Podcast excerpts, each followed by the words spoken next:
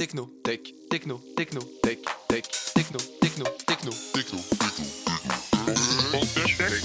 Une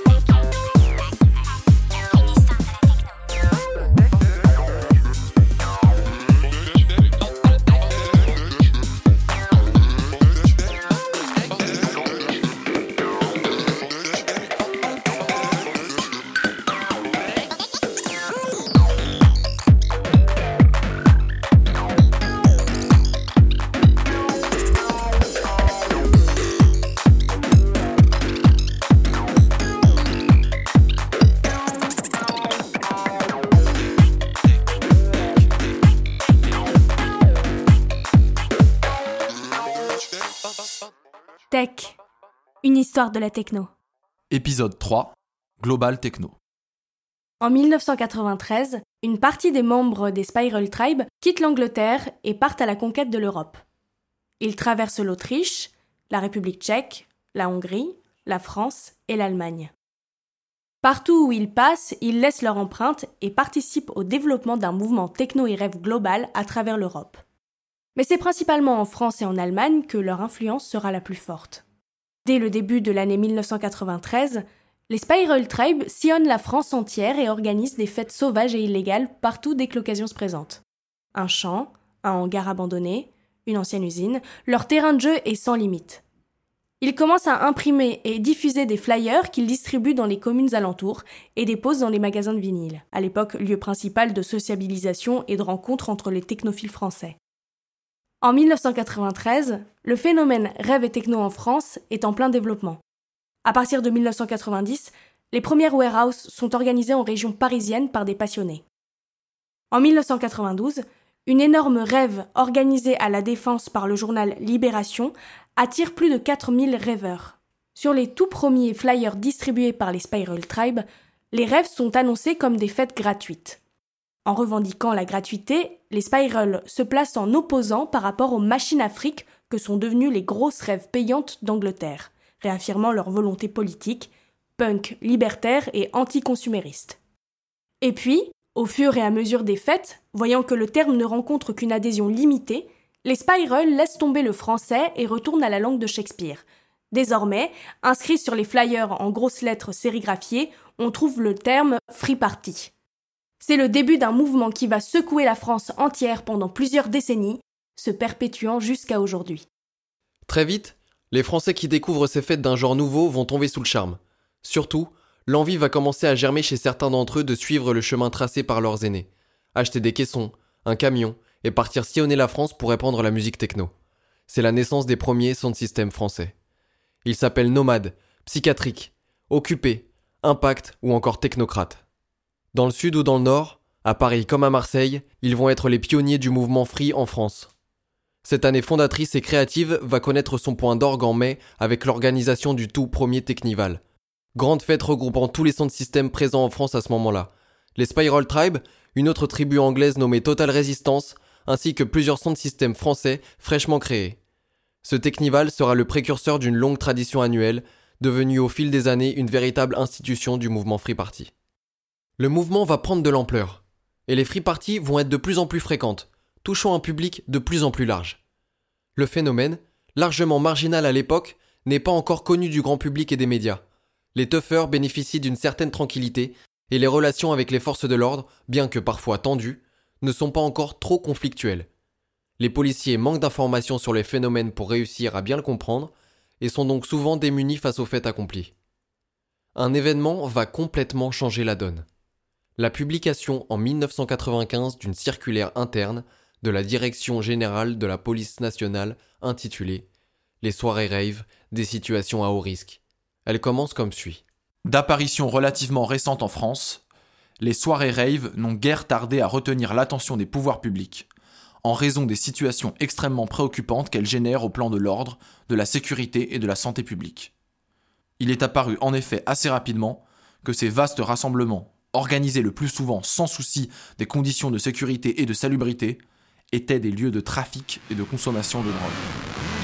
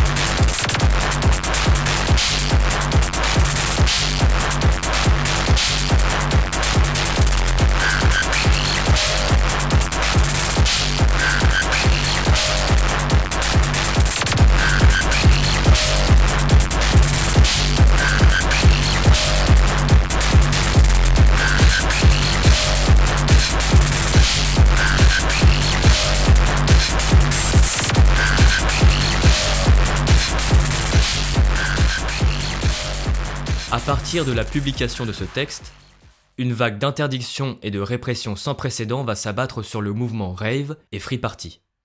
Non seulement les fêtes illégales et les sound systems qui les organisent vont se retrouver persécutés, mais même les rêves légales vont être annulés. En 1996, une énorme fête techno intitulée Polaris qui devait se tenir à Lyon n'aura finalement pas lieu, sous la pression des pouvoirs publics, mais aussi des gérants de discothèques inquiets de cette concurrence déloyale. Suite à cet événement, plusieurs organisateurs de rêves légales vont créer l'association Technopole pour la défense, la reconnaissance et la promotion des cultures, des arts et des musiques électroniques. Le positionnement de l'association est sans appel, comme l'explique ici sa directrice. Le positionnement de Technopole, euh, il est très clair. Technopole défend prioritairement, et même euh, uniquement parce qu'il n'y a que ça qui est possible, les organisateurs qui font le choix de la légalité. Donc avant tout, on travaille avec la loi. On travaille dans le cadre de la loi. On travaille pour ceux qui respectent la loi. On nous reproche d'avoir finalement, à l'époque euh, de la première circulaire, euh, un peu aidé ceux qui avaient fait le choix de la légalité et d'avoir creusé le fossé entre les deux scènes free et pas free.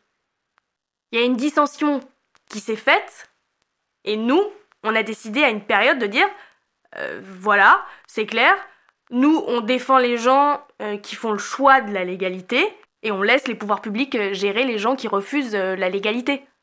Cette scission à l'intérieur du mouvement techno entre ceux qui veulent travailler dans la légalité, main dans la main avec la police et l'État, et ceux qui refusent le compromis et revendiquent l'illégalité comme une position politique, va encore s'accentuer après 2001. Date où est voté l'amendement Mariani de la loi sur la sécurité quotidienne. Cet amendement prévoit des sanctions financières sévères ainsi que la saisie du matériel sonore pour toute rêve partie non déclarée réunissant plus de 250 personnes. Le texte vise clairement les organisateurs de Free Party et a pour but d'étouffer le mouvement. Encore une fois, le fossé va se creuser entre ceux du mouvement Free qui souhaitent entamer un dialogue avec les pouvoirs publics pour trouver un terrain d'entente et ceux qui revendiquent une position radicale d'autonomie. C'est la période des Sarkovals, technivals légaux organisés en collaboration avec le ministère de l'Intérieur, nommé ainsi en référence au ministre de l'époque et futur président Nicolas Sarkozy. La première de ces grandes fêtes légales sera organisée à Marigny en 2001, sur une base militaire désaffectée, et de nombreuses autres suivront. Ces technivals légaux vont fortement diviser le mouvement Free Party. De nombreuses réunions vont avoir lieu entre les différents sons de système, et des manifestations pour protester contre l'amendement vont être organisées. La question de la représentation publique du mouvement de la légitimité d'un son système ou d'un autre, à parler au nom de l'ensemble de la Free Party, vont être durement débattus et susciter des échanges très violents. Bah, honnêtement, on a essayé de jouer le jeu. On savait bien qu'avec cette loi, ils allaient taper sur les doigts des gros sons de système qui font venir beaucoup de monde et qui font des gros carnages. Nous, on correspondait bien à la cible qui allait morfler. On sentait bien que ça nous dépassait, les fêtes avec plusieurs milliers de gens. On avait du mal, ça correspondait plus à ce qu'on était capable de gérer. On a quand même essayé de faire au mieux. On a organisé le Technival du Larzac en 2003. C'était un boulot de ouf. J'ai même rencontré Sarko plusieurs fois. C'était bien tendu pendant les négoces. Je suis pas trop pour la négociation. Pour moi, c'est vendre son âme au diable. C'était déjà mort, c'était des négociations pour organiser des événements qui allaient encore plus pourrir le truc. Je suis pas d'accord pour que quelques personnes parlent au nom de toute la techno. Les gens sont même pas d'accord entre eux. Donc on peut même pas représenter quoi que ce soit entre les radicaux, les conciliants. Moi j'étais hésitant parce que. Parce que le Technival c'était tellement génial dans tout ce qu'on avait connu, on n'avait pas envie de lâcher ce truc-là. On voulait pouvoir le faire et en même temps on voulait pas de saisie. Et les flics étaient vachement mieux organisés, ça devenait compliqué. Entre 2001 et aujourd'hui, le mouvement continue à se développer et se diversifier.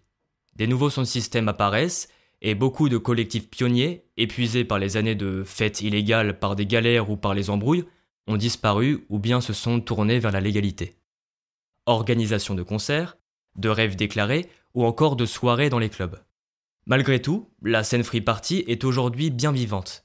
Et les sound systems continuent d'organiser des fêtes libres et illégales partout en France.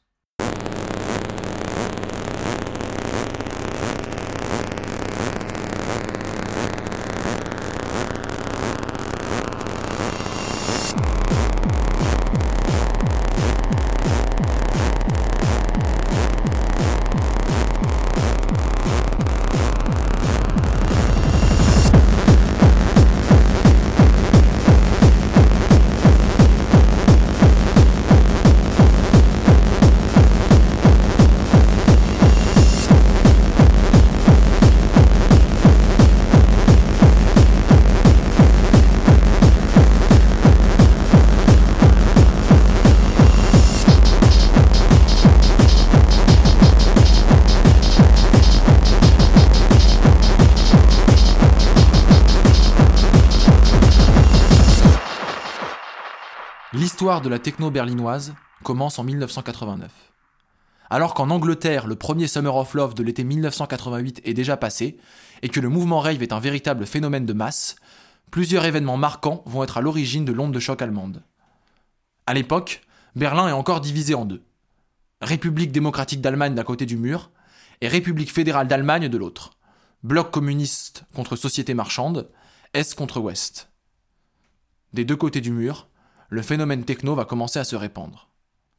À l'Est, une première fête techno est organisée, avec l'aval du service jeunesse et culture du gouvernement communiste. Étonnamment, les organisateurs arrivent à convaincre la bureaucratie bolchevique que la techno est compatible avec le socialisme. À l'Est, on pouvait pas facilement organiser une soirée dansante. Tu pouvais pas débarquer, poser quatre enceintes et envoyer la musique. Il fallait faire des participants de meilleurs socialistes. Euh, les motiver à atteindre les objectifs du plan. Alors j'ai réfléchi à comment je voulais faire, à ce qui devait se passer. La transe et l'extase devaient être mises au premier plan.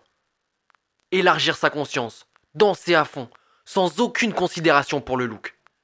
Celui qui danse librement parvient à une meilleure conscience de lui-même et agit de manière plus amicale avec les autres. Après la première soirée, j'ai trouvé un nom. XDP. Extase Dance Project. À l'ouest, 1989 est l'année de la première Love Parade. Portée par une bande de potes DJ et fans de techno, cette édition inaugurale est organisée à l'arrache, dans un joyeux bordel créatif et insouciant. Sur les affiches, les organisateurs écrivent en énorme La journée des fêtards du monde entier, cette année et pour toujours. À l'époque, ils sont loin de se douter que la Love Parade va effectivement marquer l'histoire de la techno à tout jamais. Écoutons Dr Mott et Cathy Swind, deux des organisateurs, nous raconter les origines de cette journée. L'idée de la Love Parade est venue spontanément, mais, mais après de longues réflexions. Je suis du genre contemplatif. Mon cerveau s'en occupe tout seul. Les pensées ont besoin chez moi de, de, de mûrir longtemps. Et puis quelque chose survient, sans que j'y ai réfléchir activement. En tout cas, euh, j'avais entendu des histoires de soirées illégales en Angleterre. La police qui arrive et confisque le matériel et des gens qui, bah, du coup, continuent à faire la fête dans la rue. Avec les ghetto blasters, je, je trouvais ça génial. Je suis devant la porte du club avec euh, Mott et d'autres DJ. Euh, c'est un dimanche matin, un matin de février très froid, et Mott nous dit euh, Hey, j'ai une idée mortelle On organise une fête sur la grande place qu'on déclare comme euh, manifestation et qu'on appelle Love Parade. Ils ont le Summer of Love euh, en Angleterre, on fait un truc pareil. Cette première édition connaît un très modeste succès. Une petite centaine de participants tout au plus, et presque aucune couverture médiatique. Il faut dire qu'entre la qualité atroce du son, les coupures de courant incessantes et la désorganisation globale, cette première Love Parade n'est pas vraiment à la hauteur de ses ambitions. Mais déjà, les organisateurs sentent le potentiel de cette parade techno. Le mieux, c'était la réaction des gens.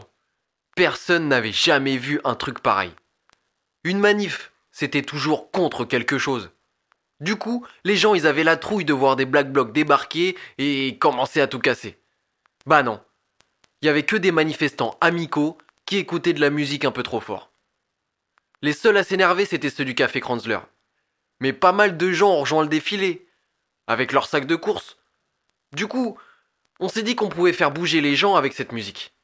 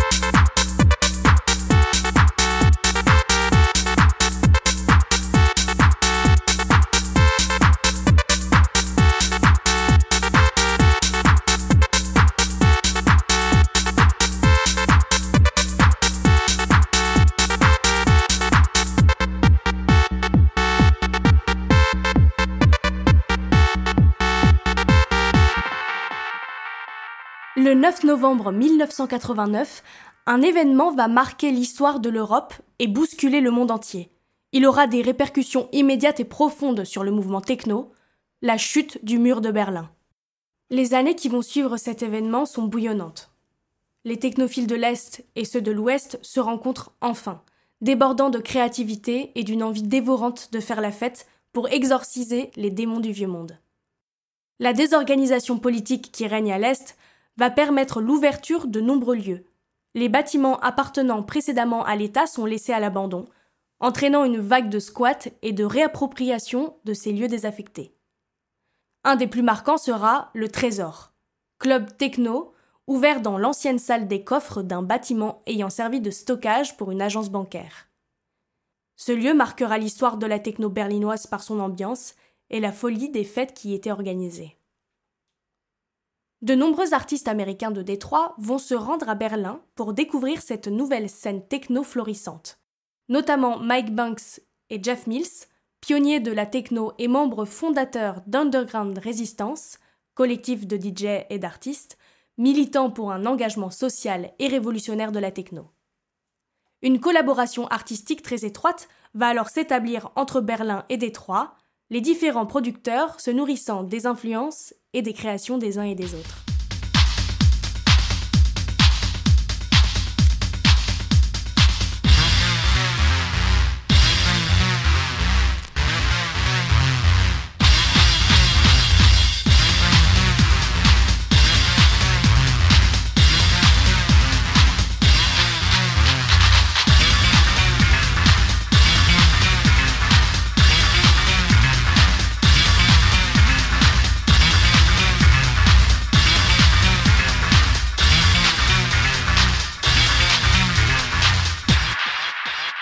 C'est l'année 1991 qui marque le pic du mouvement techno à Berlin, alors en pleine effervescence. Le mouvement prend de l'ampleur, des warehouses et des clubs ouvrent partout, des labels sont formés, les magasins de vinyle spécialisés sont légion. Cette année charnière culminera avec la Love Parade de 1991. La Love Parade de 1991 a marqué l'heure zéro de la scène allemande. Des gens sont venus de partout, de Cologne, de Nuremberg, de Francfort. C'est l'événement qui a tout changé. Le soir, on a organisé une fête dans un grand hall abandonné, plus de 3000 personnes. Aujourd'hui, ça peut paraître ridicule, mais à l'époque, c'était énorme. C'est aussi en 1991 qu'ouvre le premier squat dédié entièrement à une nouvelle musique, un jeune mouvement qui explose les codes de la techno, le gabber. Venu des Pays-Bas, cette techno hardcore, rapide, dure et agressive, va séduire toute une partie de la jeunesse berlinoise, tandis que d'autres vont la rejeter totalement, préférant des sons house ou techno moins violents. Dans un ancien entrepôt de pommes de terre, les premiers gabbers berlinois s'installent et donnent au lieu le nom de bunker. Ce sera le temple de la gabber jusqu'en 1997, année de sa fermeture. Un an auparavant, les gabbers s'étaient retrouvés exclus de la Love Parade, autant pour leur musique jugée agressive et bruyante par des organisateurs soucieux de donner une image respectable de la techno, que pour l'acquaintance réelle ou supposée d'une partie des membres de la communauté gabber avec les idées d'extrême droite. Plus profondément, cette exclusion était aussi le fait d'un changement profond dans la manière d'envisager la techno chez les pionniers de la scène berlinoise. Celle-ci était de plus en plus considérée comme un produit, une source de profit. Les producteurs multipliaient les tubes pop house, comme la reprise de Over the Rainbow par la DJ Marusha, et la Love Parade accordait de plus en plus de place à la publicité avec la mise en avant de marques de cigarettes ou d'alcool.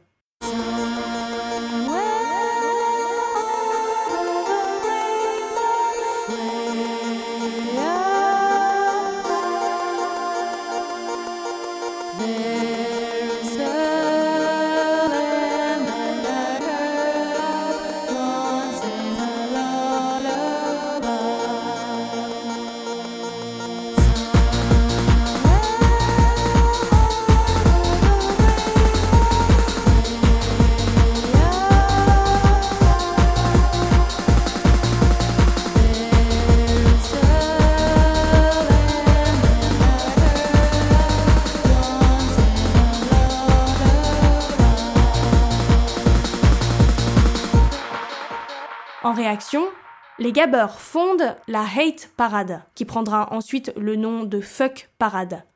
Une manière de protester contre le tournant jugé commercial des grandes manifestations officielles.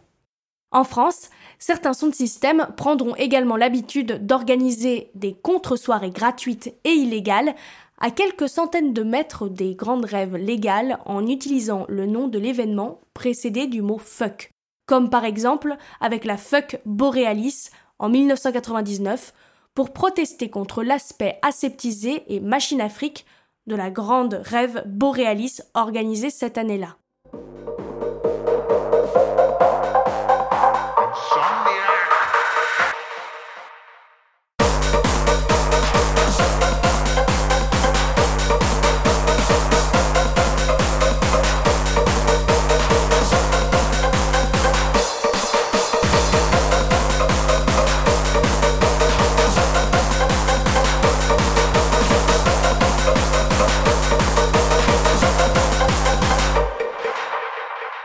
Gabber et hardcore va également rencontrer un grand écho en France et en Belgique. Une des pionnières du genre sera la DJ et productrice Lisa Neliaz, aujourd'hui véritable légende de la hardcore. Elle influencera profondément la musique techno par son style expérimental et agressif, par la violence et la rapidité de sa musique allant jusqu'à 250 BPM, qui donnera naissance à la speedcore et à la terror, ainsi que par le haut niveau de technicité de son mix. Elle sera une des premières en Europe à oser mixer avec quatre platines en même temps, donnant à ses sets une grande complexité et une grande richesse musicale.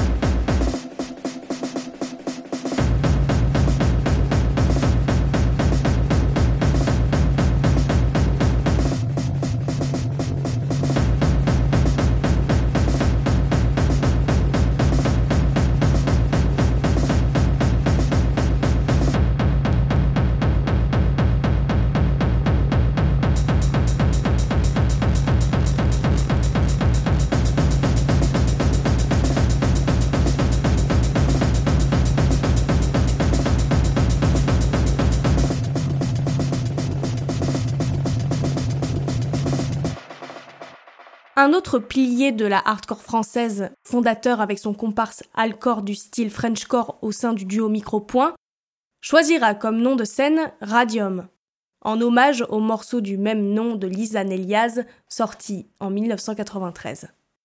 Poussant encore plus loin que ses aînés les limites de l'expérimentation musicale, Radium sera un véritable précurseur dans le domaine des musiques techno rapides et agressives. On peut également citer Manu le Malin, Torgul ou Laurent O comme des figures importantes du développement de ce style en France.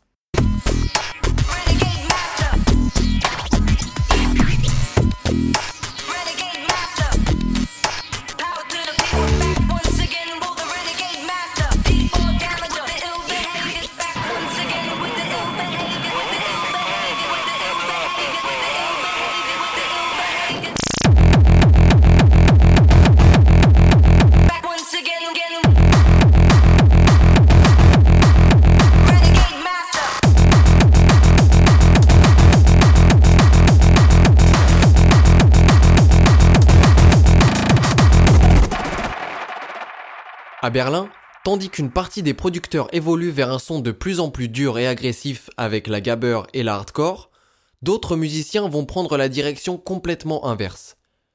Ils s'inspirent des premières productions techno de Derrick May, comme Strings of Life, pour proposer une techno mélodique et progressive avec des synthés planants et psychédéliques. C'est en 1990 que sortent deux des morceaux fondateurs du genre. Age of Love, du duo éponyme, et We Came in Peace, de Dance to Trends.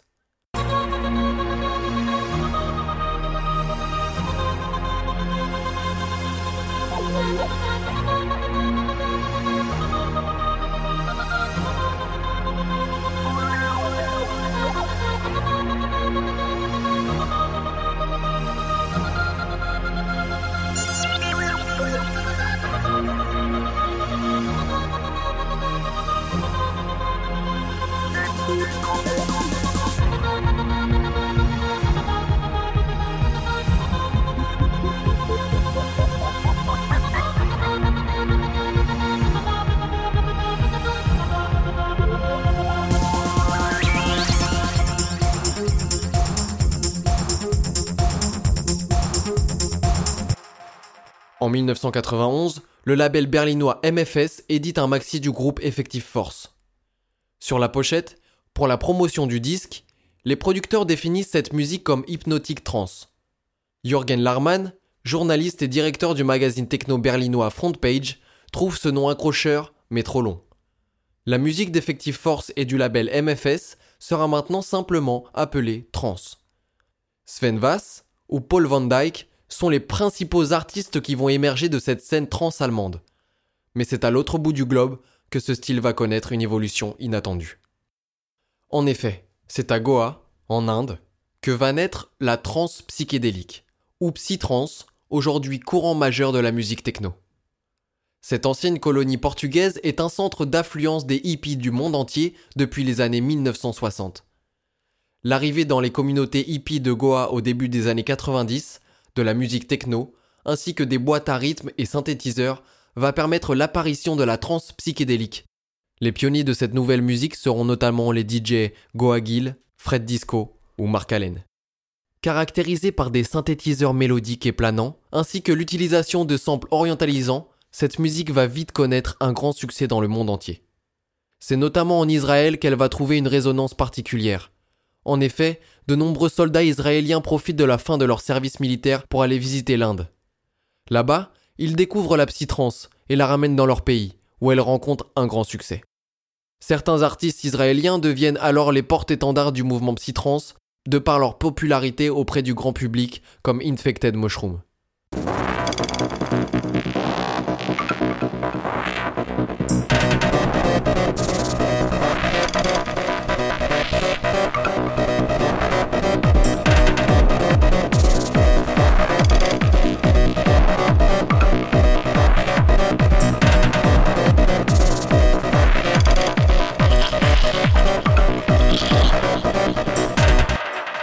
La psytrance connaît également un grand succès en Angleterre, avec des artistes comme Juno Reactor et Man With No Name, ou en Allemagne, où les premiers DJ et producteurs de trance s'approprient ce nouveau style et le popularisent dans toute l'Europe.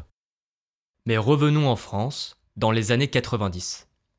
Pendant que le mouvement underground des free parties connaît un développement fulgurant, un autre courant va se détacher de la masse et devenir un véritable phénomène. En fait, c'est à partir de cette époque que va commencer à s'opérer une véritable scission dans le mouvement techno. Entre clubbers et tuffers, commercial et underground, amateurs d'une house dansante et accessible contre partisans d'un son hardcore de plus en plus dur et bruyant. En 1992, sur le label Fnac Music Dance Division, va sortir une compilation nommée Respect for Friends. Sur la pochette, une cocarde bleu-blanc-rouge, à l'intérieur des pionniers de la musique électronique française, Laurent Garnier, Ludovic Navarre et même Pierre-Henry, le pape de la musique électroacoustique, dont nous avions déjà parlé dans un épisode précédent. Rapidement, une bande de DJ et producteurs va se former autour de cette idée de house française tous influencés par différents producteurs américains partageant une sensibilité artistique commune. Philippe Zdar, Étienne de Crécy, Arnaud Robotini, Hubert Boumbas, Alex Goffer ou encore Dimitri From Paris. De son côté, Laurent Garnier fonde avec le producteur Éric Morand le label F Communication, dédié à mettre en avant la création française en termes de musique électronique. Pour marquer le coup, Eric Morand invente un slogan qui servira à illustrer le dos d'un blouson tiré à 500 exemplaires et devenu culte depuis. We give a French touch to house. En juin 1987, l'appellation était déjà utilisée par le photographe Jean-Claude Lagrèze, qui organisa plusieurs soirées French Touch dans la boîte de nuit du Palace, où jouaient déjà Laurent Garnier, Guillaume Latortue et même la future superstar David Guetta. C'est également à cette époque qu'ont lieu au Queen les soirées Respect, où se produisent de nombreux DJ qui deviendront des ambassadeurs de cette French Touch. Mais c'est en 1997 que la French Touch va véritablement exploser avec la sortie de Homework du duo Daft Punk, composé de Thomas Bengalter et Guy Manuel de Omen Christo. Cet album connaîtra un succès mondial et marquera le début du phénomène French Touch,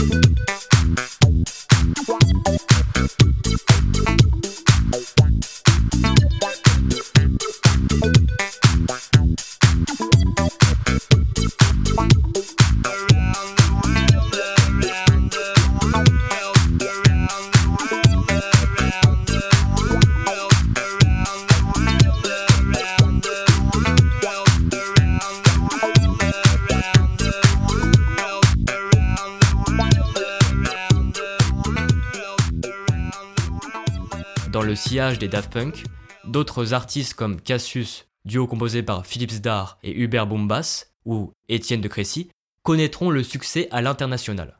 C'est aux États-Unis et en Angleterre que cette French Touch va connaître le plus grand succès.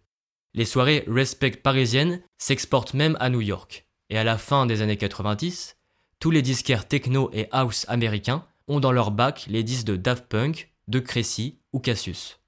En 1998, le morceau Music Sound Better With You du groupe Stardust, composé d'Alan Brax, Benjamin Diamond et Thomas Bengalter de Daft Punk, devient un énorme hit international et parachève l'explosion de la French Touch.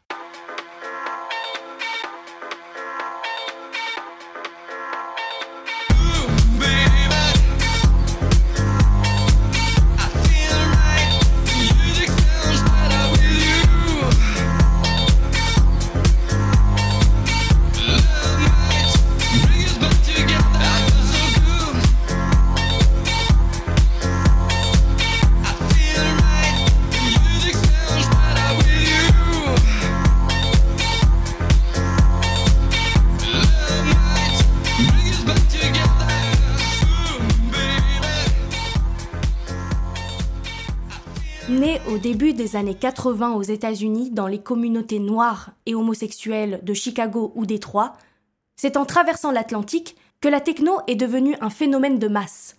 D'abord en Angleterre, avec le fameux Summer of Love de l'été 88 ou les premières rêves parties, avant de se répandre dans l'Europe et le monde entier à partir du début des années 90. Aujourd'hui, musique populaire et hybride, elle se décline en une variété infinie de genres et de mouvements, dont beaucoup n'ont plus grand-chose à voir avec la techno des origines. À la fois underground et commerciale, reconnue et légitimée par une partie des institutions publiques, mais encore décriée par certains musiciens qui la considèrent comme du bruit répétitif, elle mute et se transforme au gré des évolutions de la société. Que ce soit avec l'émergence de DJ stars comme David Guetta, DJ Snake ou Steve Aoki, la popularité des grands festivals EDM comme Tomorrowland, la mode soudaine de la dubstep au début des années 2010 avec des artistes comme Skrillex, le développement d'une communauté psytrance mondiale avec de grands rassemblements comme Ozora et le Boom, ou encore le regain d'intérêt d'une partie de la jeunesse pour le mouvement Free Party depuis une dizaine d'années, la techno est aujourd'hui un phénomène complexe, multiple et mondialisé, qui ne cesse de se réinventer au gré des bouleversements du monde qui l'entoure. Et ensuite, comment évoluera le mouvement techno dans les années à venir? Quels nouveaux styles musicaux émergeront du creuset électronique? Seul le temps nous le dira. L'histoire ne s'écrit pas au futur, et personne ne peut prédire l'avenir. Techno, toujours pareil. Boum boum dans les oreilles. Musique de défonce-man. Pas de message normal, rien à dire. Toujours pareil.